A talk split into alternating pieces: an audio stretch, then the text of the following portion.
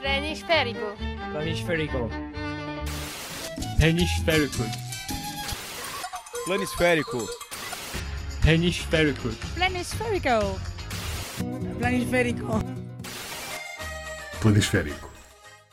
Boa tarde, eu sou o professor Vaza, tenho aqui comigo o Dr. Pimentel. Boa tarde. Somos jornalistas médium videntes. Sim, discípulos do grande general Nhaga. É verdade, e agora, a partir de agora, a nova concorrência do professor Caramba e do professor Mambo. Fazemos amarrações, tratamos de unhas encravadas, problemas financeiros, impotência sexual Sim, e também tra- eh, tratamos de resultados de futebol. exatamente. Não, não, há, não há eh, desafio demasiado grande para nós.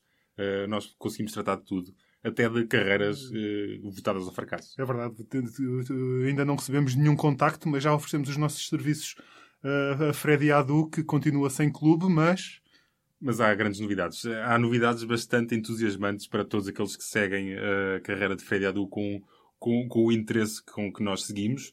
Um, o- e pronto, e para aqueles que estivessem eventualmente desiludidos com, com a prestação da seleção portuguesa ou da seleção da Nova Zelândia na Taça das Confederações, há boas notícias, há notícias para nos animar.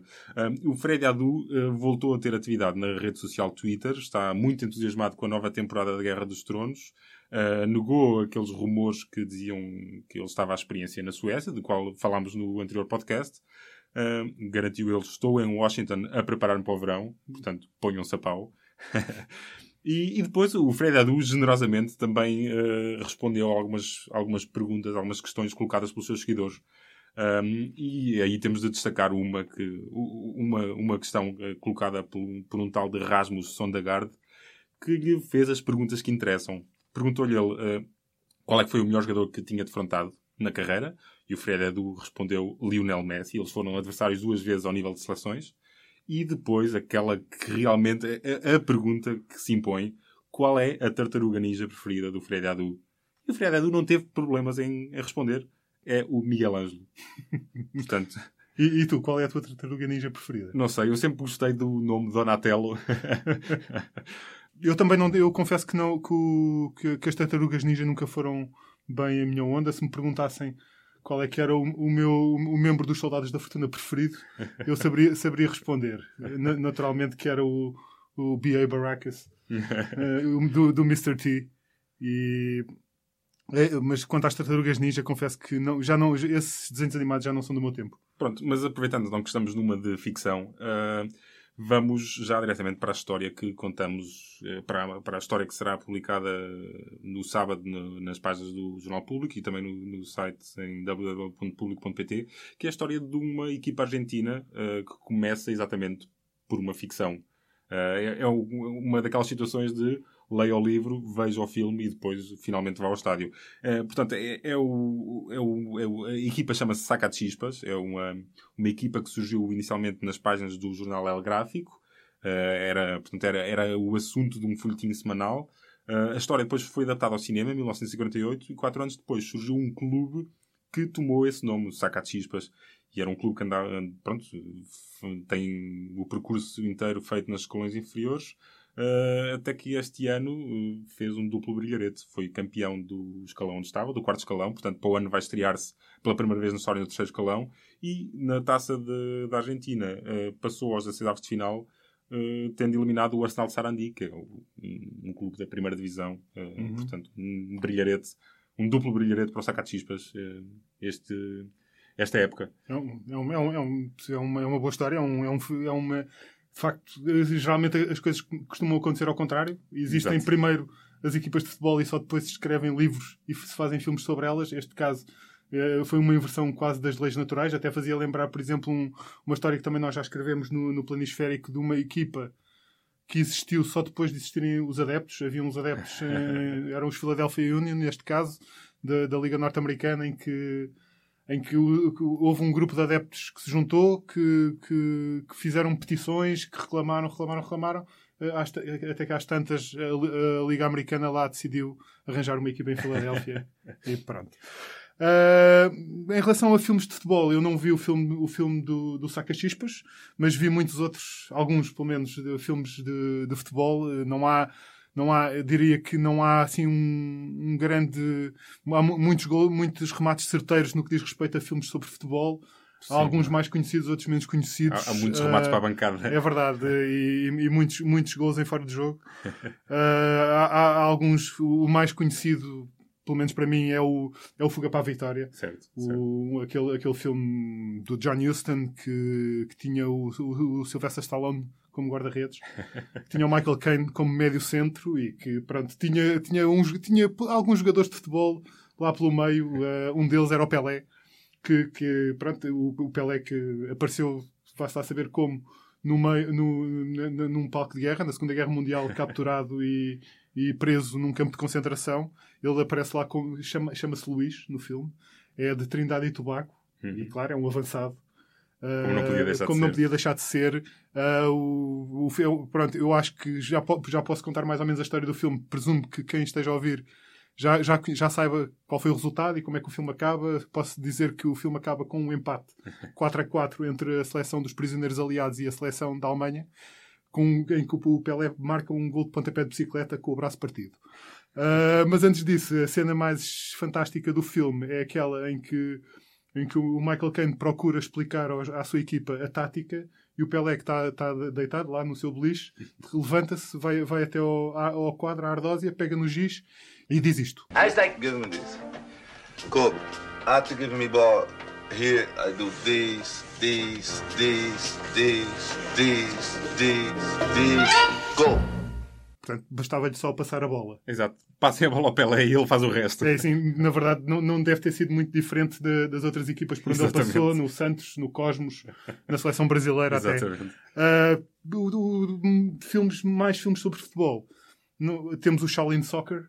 Certo, sim, exatamente. o, o, futebol Kung Fu. Uh, temos o Damn United, que até é um filme com alguns méritos e, tem uma, e, é uma, e, é uma, e conta parte da história do Brian Clough e daqueles dias turbulentos que ele passou no Leeds United, United que na altura era, era, o, era a melhor equipa da Inglaterra, uhum, mas uhum. que foram 50 e poucos dias, penso eu. Foi, não, não, não muito durou bem, muito não. bem. O Brian Clough, claro que foi bicampeão europeu depois com o Nottingham uhum. Forest. Temos aquela trilogia muito interessante feita nos Estados Unidos, que é o Gol, Uh, Lembras-te do, do, do, do, de, um, de um jogador mexicano que atravessa a fronteira, vai jogar para o vai, Newcastle, vai jogar para o Newcastle depois, acaba a jogar no Real Madrid, depois ainda não sei se chega a campeão mundial pelo México. Uh, não me lembro, mas ele depois chega à seleção mexicana. Sim, sim, sim. Pois, recentemente também temos o filme do, do Pelé, lá está, uma, uma biografia, um filme biopic que eu confesso que não vi, mas vi, mas o filme sei que, sei que é falado em inglês e tem o seu Jorge não a fazer okay. Pelé, mas provavelmente a fazer de pai de Pelé. E temos também o, o filme da FIFA. O filme da FIFA. O filme da FIFA patrocinado por Joseph Blatter, que foi um êxito incrível de público e de crítica, não foi? Sim, sim, completamente. Teve uma recepção apoteótica ou, ou péssima, digamos. Eh, e, e não pus por mim, porque eu tive de ver esse filme para um trabalho que fiz aqui para o público sobre a FIFA. E, e, bom, digamos que é uma hora e meia que não vou recuperar da minha vida. É uma hora e meia da minha vida que não vou recuperar. E, e bom, quer dizer, aquilo não tem ponta para onde se lhe pega. Aquilo é, pretende ser uma história da FIFA. Uh, digamos que, que, as práticas da FIFA são retratadas a uma luz bastante benévola. E, e pronto, e há, aquela, há, há, pronto, há muitas cenas caricatas, há aquela cena em que eles batizam a FIFA uh, pronto, com, com o nome da Federação Internacional das Associações de Futebol. E basicamente os senhores dão as mãos e gritam FIFA em conjunto, é bastante ridículo. É isso, e ter, e ter o o, era, entrou o Gerard Depardieu a fazer, sim. era Jules Rimet, não é? E, o, e, e, também havia, o, agora não me lembro do nome do ator que fazia de Blatter, mas, eh, mas pronto, o Blatter, eu tenho ideia que no trailer pelo menos aparecia o Blatter que era o, um bom tipo para arranjar, arranjar dinheiro, não é? Sim, sim, um... sim, sim, sim, exatamente. exatamente. Enfim, foi mais uma das muitas, uma das muitas coisas bizarras que Sepp Blatter fez nos muitos anos que esteve à frente da FIFA. Exato, e com o dinheiro da FIFA. A verdade, por falar em, em ficções, Há uma outra ficção que também nós contámos há, há umas semanas no, no Planisférico que, que aconteceu na Argentina, que aconteceu durante o Mundial de 1978, aquele em que a Argentina conquistou o seu primeiro título numa final contra a Holanda. Uhum. Uh, e de facto é, é, é, parece, uma, parece uma coisa inocente, mas, mas isto tem um significado porque isto acontece, porque relembremos que uh, o Mundial de 78 uh, acontece num, num período de ditadura uh, na Argentina. Certo, certo. Uh, Ali todo um contexto é político. verdade, à há todo um contexto de, de repressão, de, de manipulação, de, de tor- tortura e morte Uhum, de opositores ao regime. Isto, de facto, pode parecer uma coisa inócua, mas tem, mas, mas eh, tem algum significado, que é, eh, na altura, a Holanda, que era, enfim, eh, tinha perdido a final há quatro anos, era vista como uma das favoritas à conquista do, do título mundial. Uhum. Uh, merece algum destaque na imprensa argentina, em especial tem, tem, tem de, uma, de uma revista que se chama El Gráfico, que na altura tira- tirava 300 mil exemplares.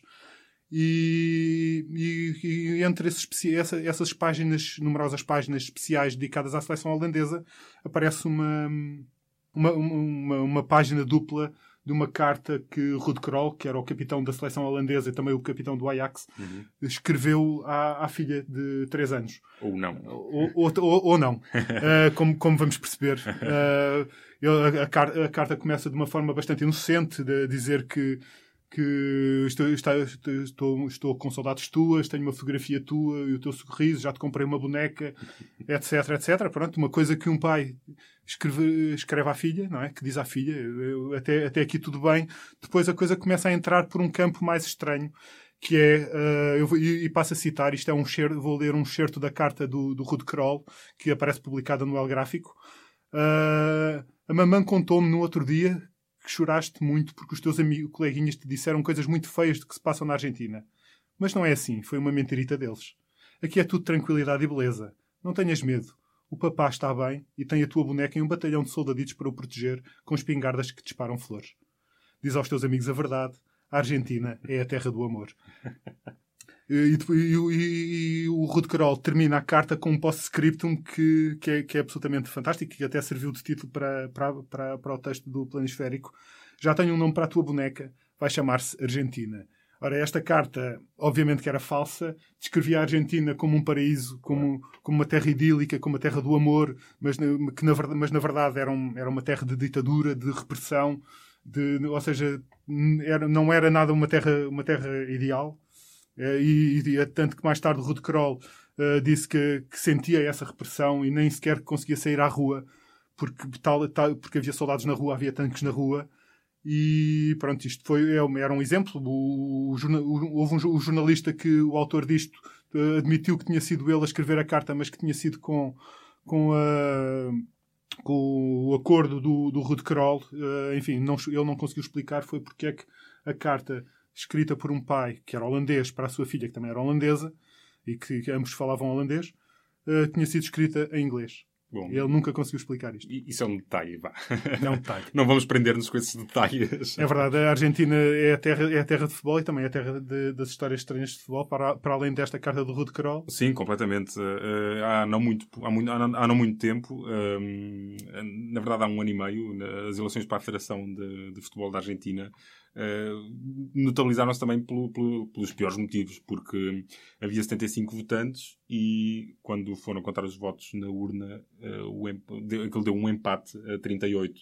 Ou seja, apareceu um voto a mais na urna, um voto fantasma, e, e aquilo causou um caos na, na Federação Argentina. Eles andaram ali num período, num impasse, porque depois não havia direção, e, e aquilo teve de passar por uma comissão normalizadora, a- até que a normalidade possível foi reposta, mas, quer dizer, mas de facto coisas extraordinárias acontecem na Argentina. Talvez foi, um, foi uma, uma amarração do general Nhaga. Quem sabe? Quem sabe?